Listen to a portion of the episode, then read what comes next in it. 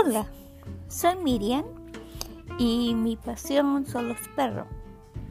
Pero ahora voy a empezar a hablar de uno en especial que es un working dog, es un guide dog, un lazarillo sería en español, un perrito que ayuda a una persona que no tiene nada de visión o poca visión y es lo que quiero eh, hablar y explicar cómo tuve mi primer perrito y, y toda mi experiencia que pasé.